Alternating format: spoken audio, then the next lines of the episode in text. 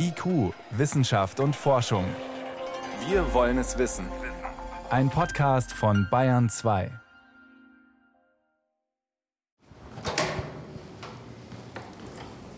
Ja, nehmen sich einmal so, das sind Überzieher für die Schuhe, die muss man einmal haben.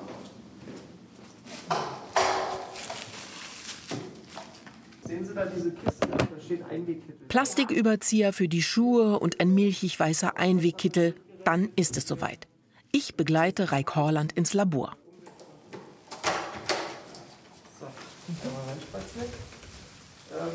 Der Biotechnologe wäscht sich sorgfältig die Hände und zieht einmal Handschuhe über. Derart ausgerüstet geht es los ins Herzstück des Unternehmens Tissues. Dorthin, wo kleinste Mini-Organe, sogenannte Organoide, nur wenige Millimeter groß und dreidimensional, auf Biochips gebannt werden, um mit und an ihnen zu forschen. Alleskönner Stammzellen. Ermöglichen sie künstliches Leben? Eine Sendung von Daniela Remus. Ein Labor mit hohen Fenstern, Tischen, Regalen, Zentrifugen, dazwischen Arbeitsbänke mit Absaugvorrichtungen für ein steriles Arbeiten und Mikroskope. Da wird jetzt gerade ein Chip und das Mikroskop gelegt. Also ähm, das sind hier. Das sind jetzt die Steuerungen, die quasi die Pumpe, also das Herz betreiben. Da kann man dann einstellen, die Flussrichtung, äh, die Frequenz, also den Blutdruck in Anführungsstrichen. Und äh, eine einfache Methode natürlich immer sofort zu schauen, geht es den Zellen im Chip gut. Unter dem Lichtmikroskop liegt ein ziemlich kleines, durchsichtiges Kästchen, kleiner als eine Packung Zigaretten. Integriert in das Plexiglas sind zwei runde Töpfchen mit durchsichtigen Schraubverschlüssen, dazwischen winzige Minikanäle, rot schimmernd. Dieses Plexiglaskästchen ist ein 3D-Mikrofluidik Biochip. Auf ihm sind zwei Organoide untergebracht, also gezüchtete Mini-Organe, miteinander verbunden durch die hauchdünnen Kanäle. Man muss dazu sagen, ja, die Chips sind natürlich extrem technisch. Deshalb ist es auch wirklich so, dass wir hier die Hälfte der Belegschaft sind halt Ingenieure, die diese Chips herstellen und die andere Hälfte sind dann Biologen, Biotechnologen, Biochemiker, äh, Molekularbiologen, die dann entsprechend ähm, die Biologie in diese, in diese Chips bringen.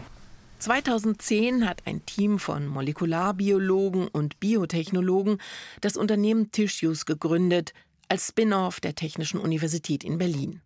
Human on a Chip oder Organ on a Chip nennt sich diese Technologie, an der sie seither arbeiten. Der Anspruch dieser Multiorgansysteme ist, dass wir damit Tierversuche in äh, der pharmazeutischen Medikamentenentwicklung, aber auch Versuche teilweise in der chemischen Industrie, in der biotechnologischen Industrie, dort Möglichkeiten anzubieten, dass man Systeme hat, die näher am Menschen dran sind als die, die bisherigen Systeme. Bisher wurden und werden potenzielle Medikamente auf ihre Toxizität oder Wirksamkeit in zwei Schritten getestet. Zunächst mischen die Forschenden eine menschliche Zelllinie im Reagenzglas mit einem Wirkstoff. Ist das vielversprechend? Testen Sie die Substanz an Tieren, um die systemischen Auswirkungen innerhalb eines Organismus zu studieren. Erst danach kommt der Wirkstofftest an Menschen. Und der ist das sprichwörtliche Nadelöhr der Medikamentenentwicklung. In neun von zehn Fällen zeigt sich dabei, dass der Wirkstoff nicht geeignet ist. Entweder gefährdet er die Patientensicherheit oder er wirkt gar nicht. Denn tierische und menschliche Organismen funktionieren eben nur ähnlich, trotz aller Überschneidungen sind sie nicht identisch. Erkenntnisse aus Tierversuchen sind nur begrenzt auf den Menschen übertragbar. Deshalb die Idee, stattdessen ein Organsystem aus menschlichen Zellen im Mikromaßstab zu nutzen. Wie die Chips funktionieren, ist, dass äh, wir eine integrierte Pumpe haben, die ein bisschen wie das Herz funktioniert. Die wird äh, von außen mit Elektronik gesteuert. Was dann passiert, ist, dass durch diese kleinen Kanälchen, die Sie hier rot angefärbt sehen, äh, wird dann pulsatil, also schlagend, so wie das Herz dann schlägt und wir dann entsprechenden Blutfluss durch die größeren Blutgefäße haben, wird dann auch hier ein Fluss kontinuierlich durch diesen Kreislauf gepumpt. Und dann sehen Sie diese zwei Kompartimente hier. Äh, das ist der einfachste Chip, den wir haben, der Chip 2. Das heißt, der kann zwei Organe miteinander in diesem gemeinsamen mikrofluidischen Kreislauf kombinieren.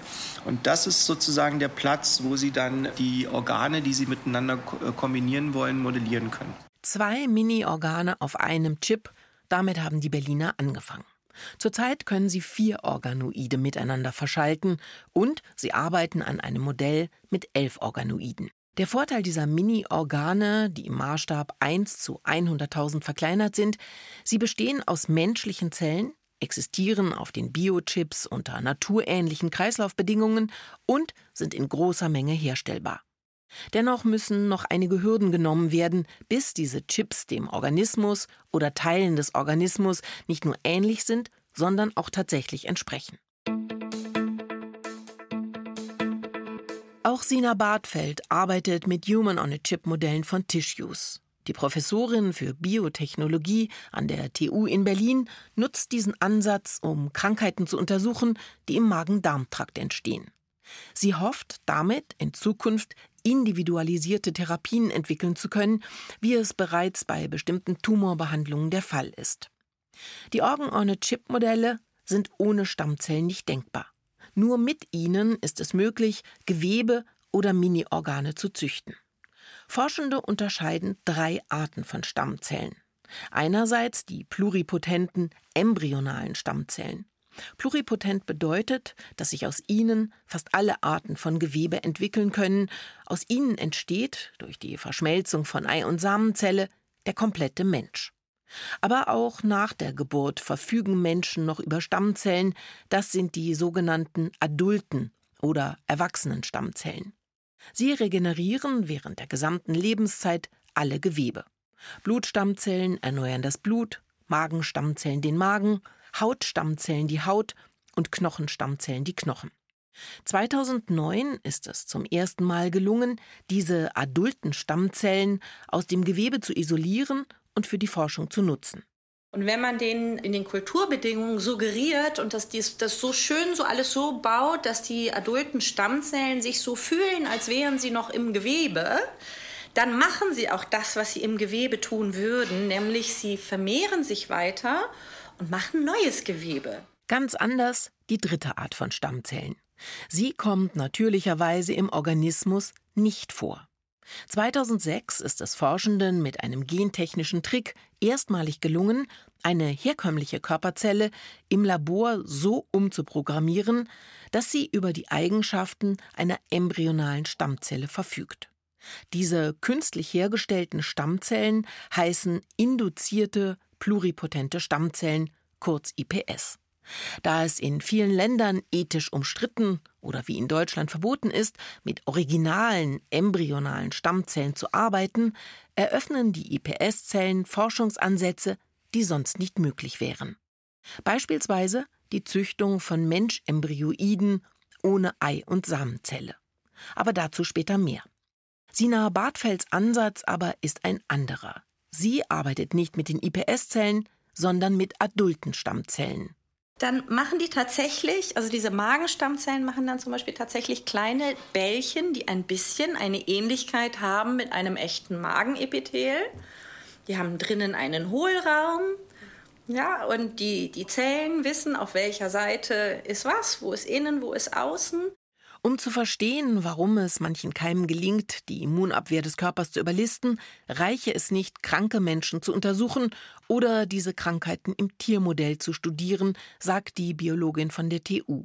Wenn ich jetzt wissen will, wie menschliches Gewebe auf ein Pathogen reagiert, dann brauche ich eben menschliches Gewebe, wenn die Krankheitsentstehung nicht dieselbe ist. Und gerade was zum Beispiel diesen Helicobacter pylori angeht, da gibt es Mausmodelle, aber zum Beispiel Helicobacter pylori kann beim Menschen Krebs erregen, aber in der Maus ist das eben nicht so einfach mal gerade so. Das Bakterium Helicobacter pylori ist für die Entstehung der meisten menschlichen Magengeschwüre und Magentumore verantwortlich. Aber da dieser Krankheitsverlauf sich so ausschließlich bei Menschen vollzieht, helfen Tierversuche wenig, um die Krankheitsentwicklung zu verstehen oder Therapien zu entwickeln, die das Bakterium in Schach halten könnten. Deshalb setzt Sina Bartfeld auf das noch recht junge Forschungsfeld der Organoide. Ein anderes Organ erforscht Dr. Jechiel Elkabetz. Am Max-Planck-Institut für molekulare Genetik in Berlin entwickelt er mit seinem Team Minigehirne. Seit 2013 arbeiten Forschende weltweit daran, Hirnorganoide zu züchten. Sie wollen die Evolution des menschlichen Denkorgans verstehen. Aber das ist gar nicht so einfach. Viele der bisher hergestellten Hirnorganoide waren weder dreidimensional noch bildeten sie funktionale Abläufe des menschlichen Gehirns ab. Das lag vor allem daran, dass es den Forschenden bisher nicht oder nur annäherungsweise gelungen ist, die Stammzellen im Labor zu kultivieren, die die Entwicklung der Großhirnrinde prägen. Wir wollten wissen, wie sich Stammzellen zu Gehirnzellen entwickeln. Seit vielen Jahren ist das den Forschenden nicht ganz klar. Was sind die Programme, die da ablaufen? Wie können wir Gehirnzellen generieren? Im Sommer 2022 präsentierten Jechiel Elkabetz und sein Team Gehirnorganoide, die nicht nur dreidimensional aufgebaut sind, sondern auch über mehrere Schichten des menschlichen Gehirns verfügen. Schichten der Großhirnrinde, des sogenannten Cortex. Das ist ein entscheidender Fortschritt, freut sich der Zellbiologe, denn die Großhirnrinde ist für die Verarbeitung von Informationen, Wahrnehmung und Sprache zuständig, kurz für das, was unser Denken ausmacht. Dem Forschungsteam ist es gelungen, die Stammzellen so zu kultivieren, dass sich aus ihnen die Nervenzellen gebildet haben, die für die Entstehung der Großhirnrinde entscheidend sind. Wir fanden heraus, dass schon eine ganz kleine Änderung am Anfang der Entwicklung des Gehirns die gesamte weitere Entwicklung entscheidend beeinflusst. Und das ist uns gelungen diese Zellen, die die weiteren Entwicklungsprozesse anstoßen, zu identifizieren und in die Gewebe einzubringen.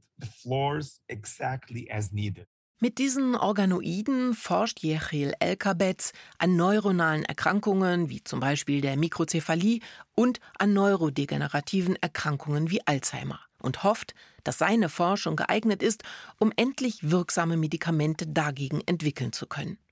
Aber noch steht die Forschung erst am Anfang. Denn wie für alle Organoide gilt auch für die Minigehirne, sie werden zwar immer organähnlicher, aber sie sind noch keine echten Mini-Versionen der natürlichen Organe. Sollte das in Zukunft tatsächlich möglich werden, dann sind auch noch ganz andere Einsatzmöglichkeiten denkbar. Das Stichwort dafür lautet regenerative Medizin. Das bedeutet, dass die Forschenden kranke Organe oder Gewebe ersetzen wollen. Und zwar durch die Nachzüchtung von Gewebe im Labor.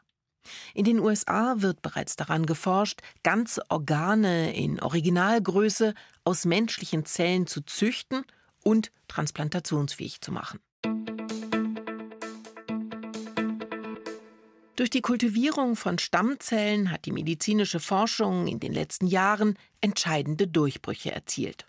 Organstrukturen lassen sich im Mini-Format beforschen und generieren damit neues Wissen über Krankheiten und potenzielle Therapien.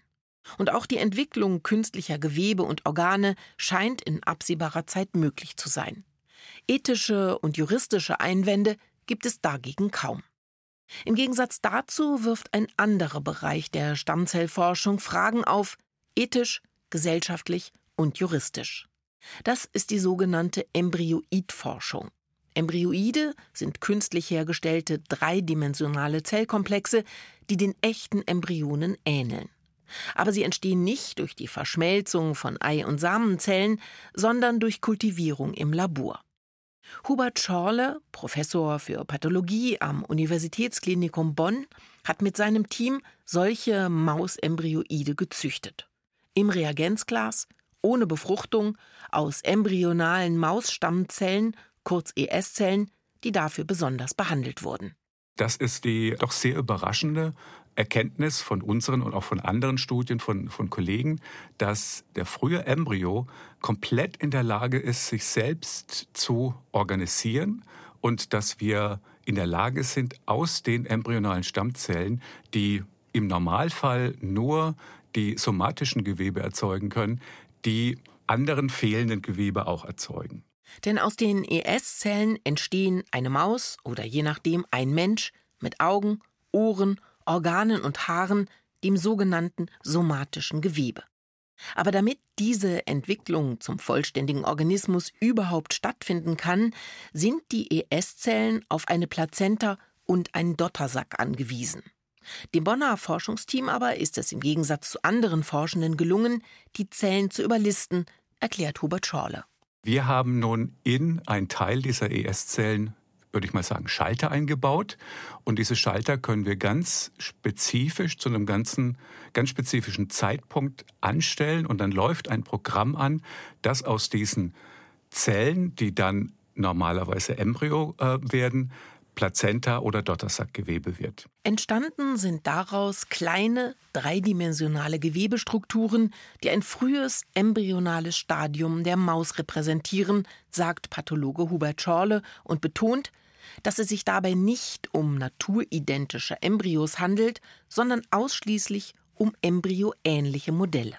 Das ist eine spontane Selbstorganisation in einer 3D-Struktur und äh, wir haben diese Zellen und diese Strukturen aufgelöst, vereinzelt und haben dann nachgeguckt, äh, was die Zellen denn machen.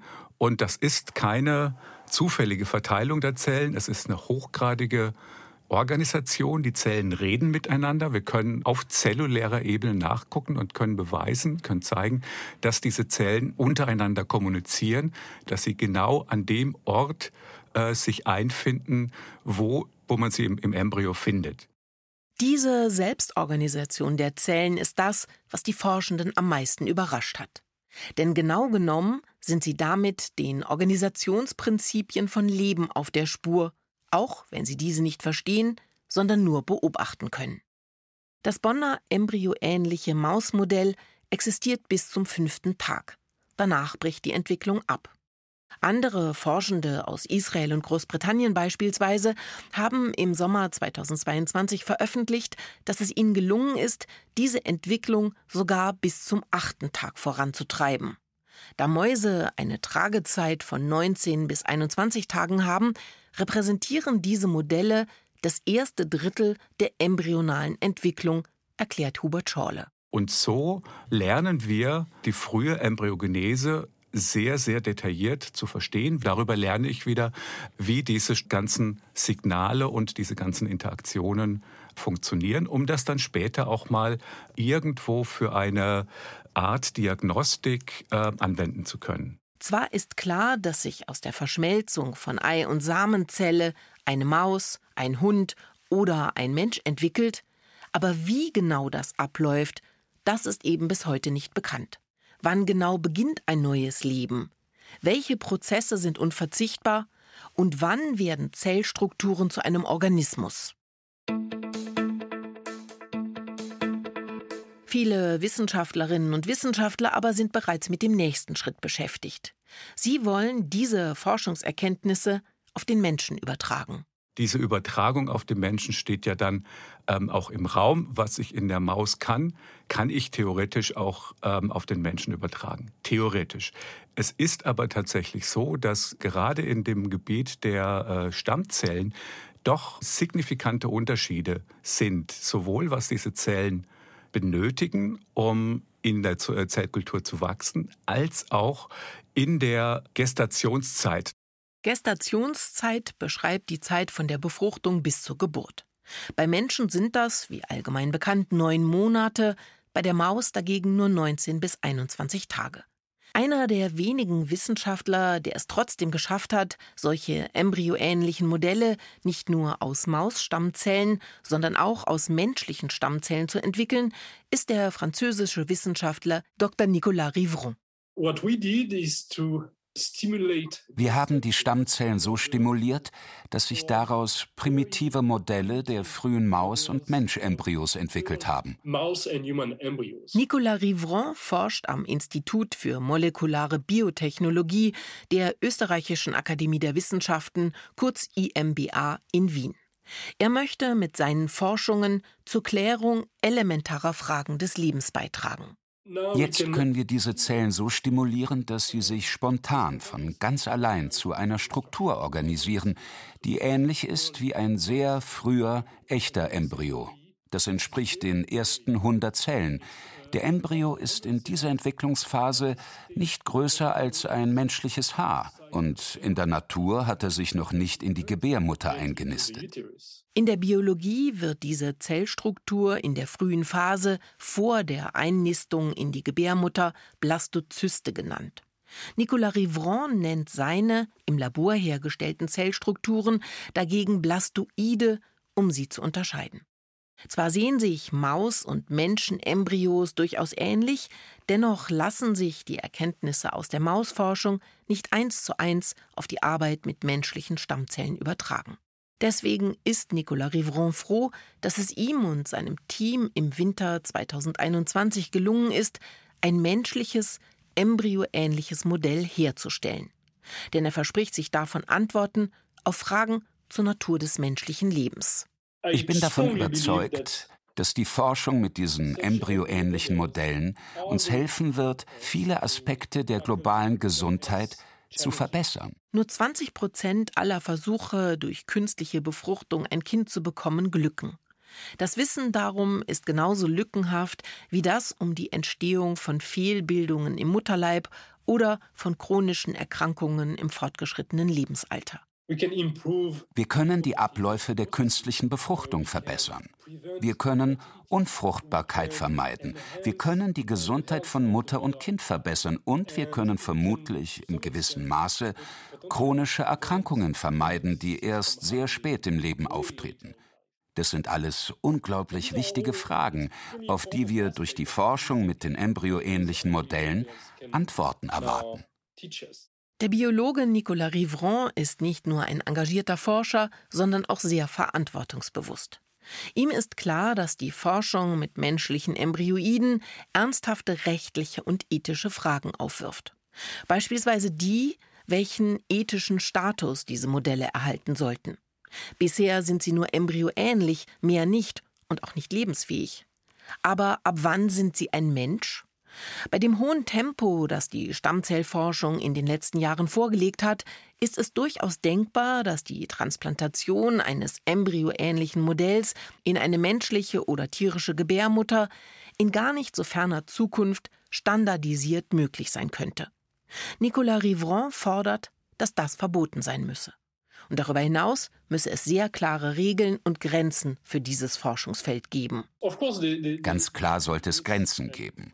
Und die Wissenschaftlerinnen und Wissenschaftler sollten diese als erstes benennen. 2018, als es uns das erste Mal gelungen ist, ein Mausblastoid herzustellen, haben wir deshalb sofort das Gespräch gesucht mit Philosophen, mit Ethikern und auch mit politischen Entscheidungsträgern. Denn Viele haben Sorge, dass mit diesen Arbeiten der Grundstein für die Schaffung künstlicher Menschen gelegt wird. Ist der Homunculus, von dem Forschende seit dem Spätmittelalter träumen, mit den embryoähnlichen Modellen in greifbare Nähe gerückt? Werden sich schon in wenigen Generationen Menschen ihre Wunschkinder im Labor herstellen lassen? Noch ist die Wissenschaft davon weit entfernt. Aber dennoch könnte es bald möglich sein, Embryoide herzustellen, die sich im Labor von menschlichen Embryonen nicht unterscheiden lassen, so Nicolas Rivron. Und was dann? Wie sollen wir mit ihnen umgehen? Sind sie leidens- und empfindungsfähig? Gelten für sie die Menschenrechte? Haben sie das Recht vor Missbrauch geschützt zu werden? Fest steht, dass durch die Stammzellforschung und ihre bahnbrechenden Erkenntnisse der Embryonenschutz neu geregelt werden muss, international und auch national. Das deutsche Embryonenschutzgesetz beispielsweise kann den Umgang mit den embryoähnlichen Modellen nicht regeln, weil solche künstlichen Entitäten darin gar nicht vorgesehen sind. Deshalb fordern Stammzellforscher wie Nicolas Rivron und Hubert Schorle, dass wir über alle diese Fragen debattieren, diskutieren und einen rechtlichen Umgang festlegen sollten damit die Forschung uns nützt und nicht dazu führt, die ethischen und rechtlichen Grundlagen unseres Zusammenlebens in Frage zu stellen. Sie hörten IQ, Wissenschaft und Forschung. Heute mit dem Thema Alleskönner Stammzellen. Ermöglichen sie künstliches Leben? Eine Sendung von Daniela Remus, Redaktion Thomas Morawetz.